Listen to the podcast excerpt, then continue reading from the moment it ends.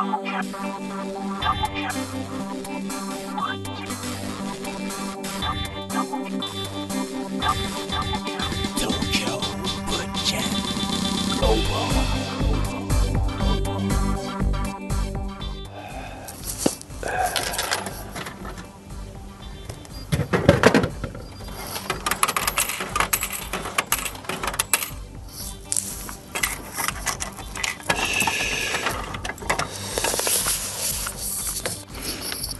朝聞いてる方はおはようございます。昼聞いてる方はこんにちは。夜聞いてる方はこんばんは。東京坊ちゃんグローバル。ナビゲーターを務めさせていただいてます。サンズはクラウド。村山拓也です。どうも。ね。えっともう2月になっちゃいましたけどあの最近大雪が降って、えー、もう結構先週の話なんですけどもう何て言うんですか。まだまだ雪が残ってるというちょっとねすごい状況なんですけども。ええ。ー、まあ、早くも2018年2月になってですね。でもう1年に1回ぐらい更新だった東京坊ちゃんグローバルですけども。なんか今年はちょっと頑張ってみようと思って早速2月にね、えー1日に収録しておりますけども。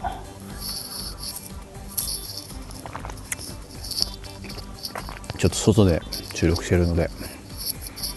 あの今自販機で、えー、コーンポタージュを買って、えー、当たり付きの自販機でなんか当たったら面白いなと思ったんですけど見事外れましたけど、えー、で今日はですねなんと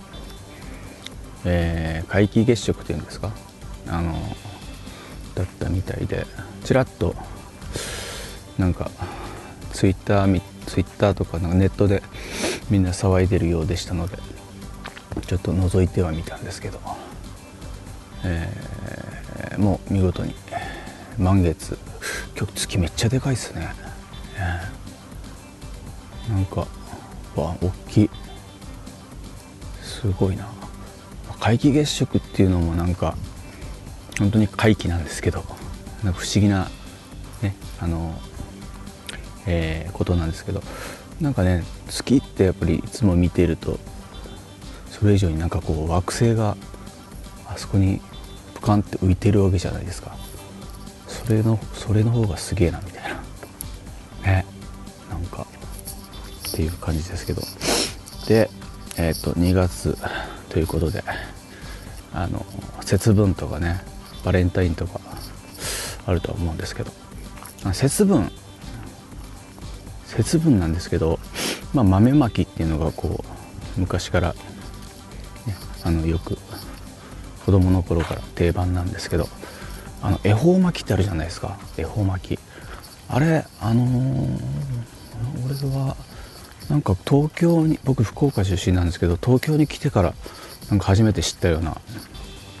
感じがしますね。でも今もやたら恵方巻き恵方巻きって言いますけどあれってなんかコンビニエンスストアが多分なんかご利用しでやってるじゃないですか。それでなんかちょっと広まったのかどうか知らないんですけどねあのなんか恵方巻きってなったんじゃないかなっていうぐらい、えー、僕知らなかったんですけどねなんかあの恵方巻きあのお寿司の巻き寿司をね、えー、その年そのその年の、えー、なんか決まった方角をにの方向を向いて食べてる最中はなんか、えー、なんていうんですかこう喋ってはいけないみたいなルールがあってで食べてなんか厄払いじゃないなんていうんですかこうあのこう運運気を上げましょうみたいなそういうねものなんですけど。で節分って実はなんか年に4回あるらしいんですよ。春夏秋冬。だからもう4回恵方巻きが食べれちゃうというよりもなんかコンビニエンスストアが 4回キャンペーンできちゃうみたいなね。1回そうそういう風にねあのあれするとみんなやるわけじゃないですか。うまいなと思って。ね。そういうのが世の中多いので気をつけとかなきゃいけないっていうか、まあ、そういう祭りに乗っかるのもいいんですけど。例えばなんかあの何て言うんですか？えっとクリスマスとかもあのああいうのもね、えー、サンタクロースがなぜ赤いのかっていう赤い服着てるのかっていうのはなんかコカ・コーラがねなんかキャンペーンした時のイメージらしらしいんですよね。あとあのハロウィン。ハロウィンもなんか昔は習慣としてなかったんですけどなんか今やたらハロウィンが楽しいからいいんですけどねああいうのは。なんか日本のコスプレ文化が結構盛んなのでちょうどタイミング的にはなんかいいんじゃないかなみたいな。渋谷とかでもすごいことになりますけどねなんか、まあ、とにかく楽しむのはいいんですけど人に迷惑をかけちゃいけないっていうのはちょっとありますよねみたいなおっちゃんみたいなこと言ってますけどね。えー、そうです。そしてあのバレンタインですけど。うん。バレンタインね。あのもうすっかりもうもらわなくなったというかもうもともとほとんどもらわないんですけど。うん。なんかあのバンドとかこうがっつりやってた時はねあのお客さんからいただいたりはしてたんですけどもそういうのもなくなるとですね、えー、機会がほとんどめっきり減るわけですよ。うん、でまああの、まあ、気が利いた人がたまにくれくれはするんですけどお返しが一番ねあの男性的には困るんですよね。なんかあのー、大体ホワイトデーのお返しというのはなんかクッキーとかマシュマロとかっていうのがなんかよく言われて言われてるとか、まあ、決ま決まってるというかそれもまああれなんでしょうけどうんあるんですけどクッキーとマシュマロもらって嬉しいかみたいなね感じなんで僕はあまり好きじゃないので両方とも。好きな自分が嫌いなものをなんか嫌いっていうかあのあんまり食べないものをあげるのもどうかなっていうかめっちゃうまいクッキーとかめっちゃうまいマシュマロを探すよりも僕はあのケーキとかをあのお返しであげることが多いですね。ケーキだと間違いないじゃないですかね。うん。という感じで、えー、ぐだぐだ喋ってますけど。そう。でもうあのー、1月がもう2018年終わっちゃいましたけど僕はあの昔昔というかに、えー、っと数年前にあのカレンダーマンというアルバムを出しましてでそれがえっとまあ全で13曲なんですけど1曲はインストゥルメンタルで、えー、他はなんかあの毎月1月から12月までなんかテーマにした楽曲をなんか入れたそのアルバムというか、まあ、ぶっちゃけこじつけなんですけどあのでもまあな,、まあ、なんかそういう、えー、その月に聴いてほしいなっていう曲を収めたアルバムがあってその中からですねもう1月終わっちゃったんですけど、えー、1月の曲でした。この曲「咲かせましょう」というのを聴いてください。どうぞ。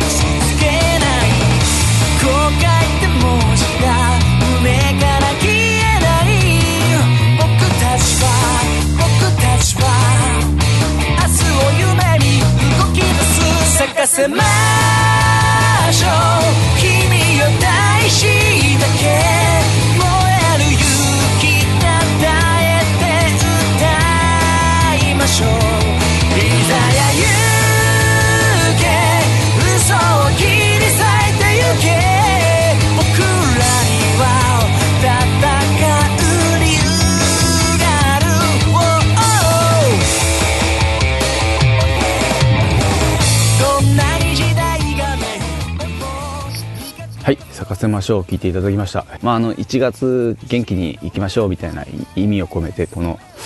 曲だったんですけど。この「咲かせましょう」という曲がですねえっ、ー、とまああの昔あのパチンコ番組、えー、スカパーのですねパチコパチンコ番組で大川宏 Z っていうのがあったんですよ、えー、なんかパチライターの人気パチライターの大川、えー、あ大崎一万発さんえー、っと広志ヤングさんっていう人とかあとゼットン大木さんっていうこの3人がやってた番組なんですけどなんかねすごいあの視聴率が良い番組でそのはじなんかやりますよっていう時に時にあのなんか、まあ、知り合いのタレントさんのマネージャーさんから「村山君なんかもしあれだったらなんかエンディング曲なんかあの書いていないかというか、うん、って言われて、まあ、うち自分の事務所のところのアーティストも一応出すんですけどみたいな話で。でちょっとさっと書いた曲がこの「咲かせましょう」というか。だからちょっとあの僕はどちらかというとあの硬派な曲が多かったんですけどちょっとまあパチンコ番組なんでちょっとふざけてみようというか、まあ、咲かせましょうというところでパチンコもねあのパチスロとかもやっぱちょっとサクサクっていうイメージがちょっといいかなと思って作ってで、まあ、その番組がまあ視聴率も良かったせいもあってすごくね問い合わせとか、まあ、僕の方にもメールとかたくさん来てで配信、まあ、あのしたりとか CD 売ったりしたらすごく売れてですねなんか Amazon でランキングが3位とかなったりとかしてええっていうのがあってすごくなんかこうあなんかこういうタイアップってすごいなみたいな。と初めて思った。曲ででしたね。でその次の「えーと、爽やかロック」っていうあの曲っていうのもその同じ番組でもう結構長いこと続いててそれでまたちょっとねあのリニューアルであのちょっとお願いしたいんですけどって言われて。でその曲も、えー、そうあのすごく売れて、えー、ランキングも結構上の方1桁あたり行ったんですけど本当そんな感じでなんか思い入れの強い曲で。でまあその同番組の、えー、音楽プロデューサーというか、えー、ディレクター、まあ、プロデューサーみたいな形にもなりましたしなんか面白いすごく転機になった曲だったんでですね。まあ、あのなんかこう元気を出してもらえれば嬉しいなっていう、うん、曲でした。はい。で、えー、そうです、えーと、今月ですね、えー、2月21日に、えー、あの「ボイスという、え、曲を発売するサンズ・ア・クラウドですがこれがもう、えーとえー、スペースシャワーミュージックさんから、えー、各いろんな配信サイトでえ配信開始ということで、まあ、ほぼですね僕のサンツアクラウドっていうのはあの実験音楽というか趣味に近いので、まあ、好みはあるとは思うんですけど、えー、なんか昔流行った流行ったというか、まあ、僕が大好きなあのミクスチャーサウンドぽい感じで作ってるのでまああのラップというかそういうのも入ってますしなんかうんね、えー、面白い曲にはなったかなと思うんですけど、えー、よかったら聴いていただけたらなっていうところで、はい、よろしくお願いします。またあのそうですね、ポッドキャストの方は、えー、できる限り、ちょっと声に残していきたいなと、お知らせ、声のお便りというか、していきたいなと思うんで、えよろしくお願いします。あと、まあ、インフルエンザとかも流行っているので、皆さんも気をつけてください。ではまたいつか会いましょう。さようなら。